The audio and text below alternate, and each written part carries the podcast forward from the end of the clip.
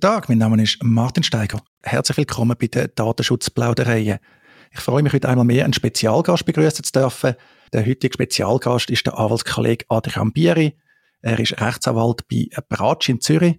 Er ist dort Partner und ist Co-Leiter vom Bereich Materialgütertechnologie und Datenschutz. Adrian, herzlich willkommen. Vielen Dank. Vielen Dank, Martin. Schön, dass ich in deinem mittlerweile etablierten und renommierten Podcast einen Beitrag leisten Danke für die Blumen, Adrian. Wer jetzt noch mehr über dich wissen will, wir tun dein Profil bei Bratschi verlinken und sonst findet man sehr viel über dich. Du hast schon viel gemacht im Leben, interessanter Lebenslauf.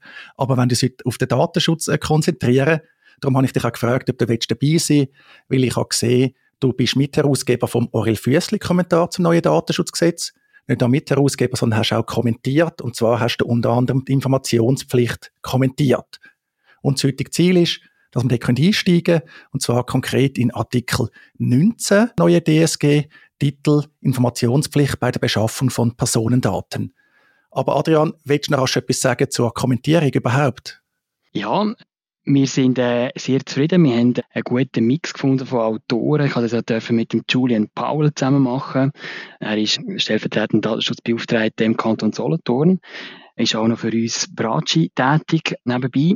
Und wir haben relativ ein gutes Netzwerk auf beiden Seiten mit Leuten aus der Anwaltschaft, Leuten aus der Wissenschaft und vor allem halt auch Leuten aus der Datenschutzbeauftragten Rolle von den Kantonen. Und das hat uns eigentlich erlaubt, ja, in einer kurzen Zeit den Kommentar auf beide stellen und sind sehr zufrieden eigentlich mit dem, was dabei rausgeschaut hat. Wir haben auch wirklich versucht, einen Fokus zu legen auf Praxisnähe. Wir haben viele praktische Beispiele zu diesen Bestimmungen versucht einzubauen. Und dort wird sicher auch sehr interessant für uns alle, dann zu sehen, wie sich das in der Zukunft entwickelt, wie, wie gut unsere Beispiele gesehen sind, wenn es dann hoffentlich mal eine Praxis dazu wird geben. Ja, da bin ich auch gespannt. Wenn ich richtig zählt habe, ist der dritte Kommentar oder einer von drei Kommentaren. Also wir haben den Handkommentar vom Stempfli, haben den Online-Kommentar und jetzt da der Kommentar von euch. Also finde ich auch schon interessant, dass man da unterdessen schon ein bisschen vergleichen kann. Das ist auch noch ein guter Punkt, Martin. Wir haben eigentlich ziemlich auf die grüne Wiese an können anfangen. Der Stempel-Kommentar ist der erste der dann rausgekommen ist. Den haben wir aber eigentlich bewusst, also wir haben eigentlich Redaktionsschluss schon gehabt, bevor das der erschienen ist und wir haben eigentlich den Autoren und Autorinnen bewusst gesagt, ihr müsst den nicht einbauen, um einfach können auch mal eine Publikation zu machen, wirklich noch auf, ja, so weiter, man kann sagen, grüne Wiese. Und das ist spannend gesehen, auch als Autor können so mal eine Kommentierung anzugehen. Jedenfalls sicher ein Kommentar, wo man damit schafft, also sicher empfehlenswert. Es wartet halt noch auf den Basler Kommentar, die brauchen ein bisschen länger. Da gibt es natürlich auch noch französischsprachig und so weiter. Aber wechseln wir wirklich jetzt zum Fokusthema, Artikel 19, Informationspflicht bei der Beschaffung von Personendaten. Wenn man da den Absatz 1 liest, dann heißt es der Verantwortliche informiert die betroffene Person angemessen über die Beschaffung von Personendaten. Diese Informationspflicht gilt auch, wenn die Daten nicht bei der betroffenen Person beschafft werden. Adrian, da hat es jetzt so allerlei Begriff drin. Ich glaube, verantwortliche und betroffene Personen können wir überspringen. Aber da steht drin, man muss informieren bei der Beschaffung von Personendaten und das dann auch noch angemessen. Genau. Ich glaube, eben, wichtig äh, zum Start ist mal die Frage, ja, wen muss man denn überhaupt informieren? Und wie du gesagt hast, Martin, es knüpft eigentlich an, an eine Beschaffung von Personendaten. Und dort natürlich dann entscheidend, wie man den Begriff Beschaffung auslegen. Wir sind eigentlich dort der Auffassung, eine Beschaffung liegt immer nur dann vor, wenn der Verantwortliche eine bewusste Handlung vorgenommen hat, wo dann auch kausal gesehen ist, dass ihm eben Personendaten übermittelt worden sind oder dass er die erhoben hat. Ich glaube, das ist eine sehr zentrale Bestimmung, weil ohne Beschaffung auch keine Informationspflicht. Und dort ja, wird man dann auch sehen, wie das Praxis, wie Praxis, wie Gericht, Behörden werden den Begriff Beschaffung genau definieren. Aber wie gesagt, aus unserer Sicht braucht es dort eine aktive Handlung von der verantwortlichen Person und da kann man vielleicht auch eine Abgrenzung machen in Fällen, wo eben keine Beschaffung vorliegt, wenn, wenn dem Verantwortlichen halt Personendaten zugestellt werden von einer betroffenen Person, ohne dass er so einen Auslöser gesetzt hat. Wir haben dort in der Kommentierung das Beispiel von der Blindbewerbung gemacht oder auch von einer Reklamation schreiben, wenn jemand, ohne dass vorher Vertragsstand gekommen ist, sich bei einem Unternehmen reklamiert diese beiden Fälle haben wir jetzt mal als Beispiel für eben eine Zustellung von Personendaten, ohne dass man von einer Beschaffung ausgehen kann, formuliert. Wie würdest du gerade bei diesen Beispielen den Fall sehen, dass man auf der Website ein entsprechendes Formular anbietet? Also ein Formular für Spontanbewerbungen oder ein Reklamationsformular? Ja, ich würde meinen, das genügt dann schon, oder? Also ich würde meinen, die, das Beschaffen wird wahrscheinlich tendenziell nicht zu eng ausgelegt von der Gericht und von der Behörden. Und ich denke, wenn du, wenn du so ein Formular zur Verfügung stellst, dann ist das ja ein kausaler Grund, für, damit dir nachher der Personendaten zugehen.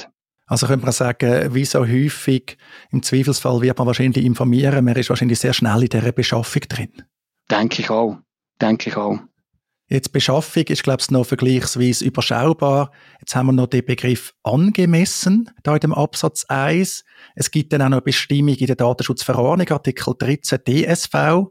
Dort heisst dann noch, wir müssen über Beschaffung in präziser, transparenter, verständlicher und leicht zugänglicher Form informieren. Ein ganzes Potpourri von Attribut, letztlich ein Potpourri von unbestimmten Rechtsbegriffen.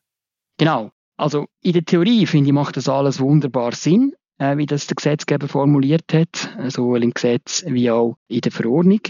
Aber natürlich in der Praxis ist das noch eine andere Geschichte, wie man dann diesen Anforderungen gerecht werden Das erste Mal, was die Angemessenheit anbelangt von der Information, die gehen wir davon aus, dass eben der risikobasierte Ansatz, wo wir ja an verschiedenen Stellen sehen im neuen Datenschutzgesetz, dass auch das wieder ein, ein, ein Beispiel ist für den risikobasierten Ansatz, weil eben der Gesetzgeber redet ja von angemessen. Das heisst, dort, wo wir höhere Risiken haben für die Persönlichkeit oder auch Grundrechte der betroffenen Personen, dort werden die Anforderungen eben höher sein an die Information. Allenfalls wären sie dort auch über den Mindest Informationsgehalt äh, nach Artikel 19 Absatz 2 hinausgehen. Und dort, wo wir weniger grosse Risiken haben für Persönlichkeitsverletzungen oder Grundrechtsverletzungen, dort wird man von einem tieferen Informationsbedarf können ausgehen. Und das andere, was du erwähnt hast, die, die Anforderungen eben an Verständlichkeit etc., ja, die stehen natürlich von mir aus gesehen im starken Widerspruch auch zu den Strafbestimmungen, die in einem Verletzungsfall drohen. Wenn man eben in dem Sinne über einen Bearbeitungszweck nicht informiert hat, dann riskiert man eine strafrechtliche Sanktion. Wenn man jetzt aber in dem Sinn nicht leicht verständlich formuliert hat, bin ich mir nicht so sicher, ob das auch mag ein Grund sein für eine strafrechtliche Sanktion. Ich würde sogar Ihnen sagen, nein. Und ich glaube, das sieht man jetzt auch, wenn man die Datenschutzerklärungen anschaut, die jetzt rauskommen dass die halt schon sehr, sehr breit formuliert sind, um eben möglichst vieles können abzudecken und dadurch können das strafrechtliche Risiko zu minimieren. Ja, ich sage ja, äh, Datenschutzerklärungen sind häufig defensiv formuliert. Natürlich, weil sie auch sehr exponiert sind. Das ist das, was man häufig sieht. Wieso sieht man es häufig? Weil es typischerweise auf der Webseite veröffentlicht ist. Würdest du auch sagen, Veröffentlichung auf der Webseite, wenn das gängig verlinkt ist und man gängige Stichwort, dann ist das leicht zugänglich genug? Ja, ich, ich sehe einfach auch in der Praxis, dass es einfach für sehr viele Unternehmen und wir beraten auch viele KMUs in vielen Bereichen einfach sehr schwierig wird, dass man das anders könnte umsetzen. Und ja, die Webseite wird zunehmenderweise halt einfach wirklich ein Ort, wo viel rechtliche Informationen platziert werden, sechs AGBs, sechs irgendwelche Nutzungsbedingungen von Webseiten auf dem her gesehen, denke ich auch immer mehr Leute, die, die wissen, wo man solche Hinweise kann finden auf einer Webseite. Und ich finde, man muss, man muss, ich, ich finde, man muss das in die Richtung anfangen interpretieren. Mag vielleicht sein, dass für Bundesbehörden manchmal noch andere Anforderungen gelten, aber ich finde für die Privaten, und dort haben wir ja, wie du auch weißt, die DSG-Regulierung, die geht durch alle Branchen durch, durch alle Klein- und Grossunternehmen und ich denke, man muss auch das mit berücksichtigen. Bei der Verständlichkeit stelle ich mir auch die Frage, ja, können wir da nicht sagen, okay, es muss verständlich sein, aber allenfalls mit Unterstützung? Und die Frage stelle ich mir, weil es ja ganz viele Fälle im Leben gibt, wo man vielleicht etwas selber nicht versteht, aber sich kann Unterstützung holen. Also, ein typisches Beispiel ist auch die Rechtslage. Also es wird ja fingiert, wir müssen das Recht kennen. Das kennen alle im Strafverfahren, wo sehr schnell beim Eventualvorsatz ist. Obwohl die meisten natürlich auch, wir Anwältinnen und Anwälte natürlich nicht vor allem Recht etwas verstehen. Das andere ist auch so die Fremdsprachenthematik. Eben, kann mir heute Sachen problemlos übersetzen lassen, kann mir Sachen auch erklären lassen, sechs von einer äh, künstlichen Intelligenz, sechs von einer Fachperson. Wie siehst du den Punkt? Ja, sehr guter Punkt. Aber die Datenschutzerklärungen, die sind natürlich in der juristischen Sprache formuliert. Und vor dem Hintergrund, ja, das, das ist die gängige Sprache für solche Text. Und ich glaube, dort ist es schwierig, andere Anforderungen zu stellen. Weil letztlich werden dann die Texte ja auch wieder durch Justizbehörden dann analysiert. Also, von dem her verstehe ich das. Was ich mir manchmal überlege, was wir auch in der Kommentierung noch angetönt haben, oder, dass, dass man allenfalls sich überlegen ob AGB Auslegungsnormen auch Anwendung finden bei Datenschutzerklärungen. Und ich glaube, so wie es jetzt das Gesetz formuliert ist, muss man eben, ist man fast gezwungen, breit zu informieren, um die strafrechtlichen Risiken zu reduzieren. Wenn man jetzt aber würde das neu denken, könnte man sich von mir jetzt ja vorstellen, dass man noch stärker müsste aus dem Gesetz heraus eine Vorgabe geben, dass vielleicht nur das muss informiert werden, wo eben besonders ist, wo speziell ist und nicht beispielsweise, dass Personendaten dürfen für einen Vollzug von einem Vertrag verwendet werden. Oder das ist eigentlich etwas, wo irgendwie selbstverständlich ist, dass man über das auch noch muss informieren könnte man sich vielleicht überlegen, bei einer anderen Formulierung, bei einer anderen Systematik, könnte man das nicht könnte anders, ja, anders machen. Und damit am Schluss Datenschutzerklärungen hätten, wo wirklich nur noch über das informieren, wo, wo eben speziell ist. Klar stellen sich dann dort wieder Abgrenzungsformen, was ist speziell, was ist nicht speziell. Aber wenn man mehr Verständlichkeit haben möchte, dann müssten die Datenschutzerklärungen eigentlich von mir aus gesehen kürzer werden und das würde man nur erreichen, indem man würde eben vom Gesetz her Abstufungen machen, dass vielleicht nur in die Richtung muss informiert werden, was wirklich jetzt speziell ist. Bei dem Thema kommt mir noch ein Sinn, was ich würde als ältere Schwester, als ältere Brüder von der Informationspflicht bezeichnen, die Erkennbarkeit. Haben wir weiterhin im Gesetz drin, haben wir auch im alten DSG gehabt. Wie siehst du das Zusammenspiel? Ja, eben, der Erkennbarkeit, Transparenzprinzip, Datenbearbeitungsgrundsatz gilt so oder so gilt auch dann aus unserer Sicht, wenn eben beispielsweise eine Informationspflicht nicht gilt, weil vielleicht eine Ausnahme oder Einschränkungstatbestand nach Artikel 20 Anwendung findet.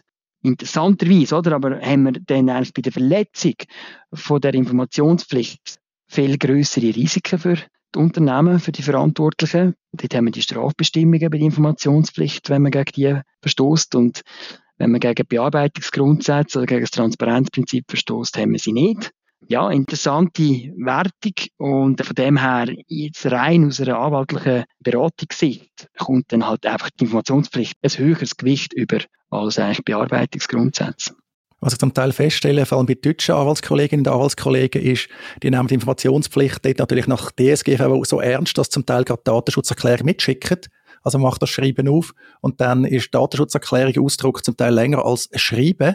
Das machen die bei Bratschi auch nicht, gell? Das haben wir in der Schweiz eigentlich nicht etabliert. Nein, nein, machen wir auch nicht. Wir haben auch auf unserer Webseite halt eine umfassende, in dem Sinne auch breite Datenschutzerklärung aufgeschaltet und wir verweisen in den Mandatsvereinbarungen auf die Datenschutzerklärung unter, dem, ja, unter der Bestimmung Datenschutz haben wir Verweis auf die Datenschutzerklärung, die dann auf der Webseite abrufbar ist.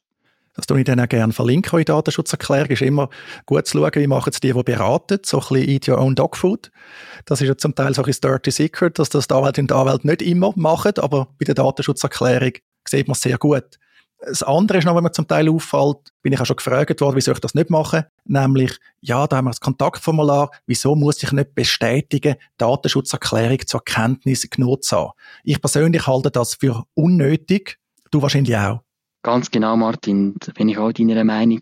Das Gesetz sieht nicht vor. Die Informationspflicht ist einfach eine einseitige Information, wo der Verantwortliche verpflichtet ist zu geben. Aber er ist nicht verpflichtet sicherzustellen, dass die betroffenen Personen dann effektiv das auch zur Kenntnis nehmen, verstehen oder, oder dem sogar zustimmen, oder, was man ja auch häufig sieht. Das sind für mich verschiedene Sachen. Ja, mit der Zustimmung, dann ist man in der Thematik drin, definitiv, was du schon erwähnt hast, nämlich die allgemeinen Geschäftsbedingungen. Zumindest hat man dann die Gefahr, da gibt es ja auch zum Teil Entscheid im Ausland. Bei uns ist halt ja, im Guten, im Schlechten, so viel Rechtsprechung ist ja nicht zu erwarten. Also auch über die Begriffe, die wir jetzt diskutiert haben, kann sein, dass da mal Entscheid gibt, aber bis es dann Entscheid gibt, der öffentlich bekannt wird und begründet ist, könnte es vermutlich noch lange gehen in der Schweiz.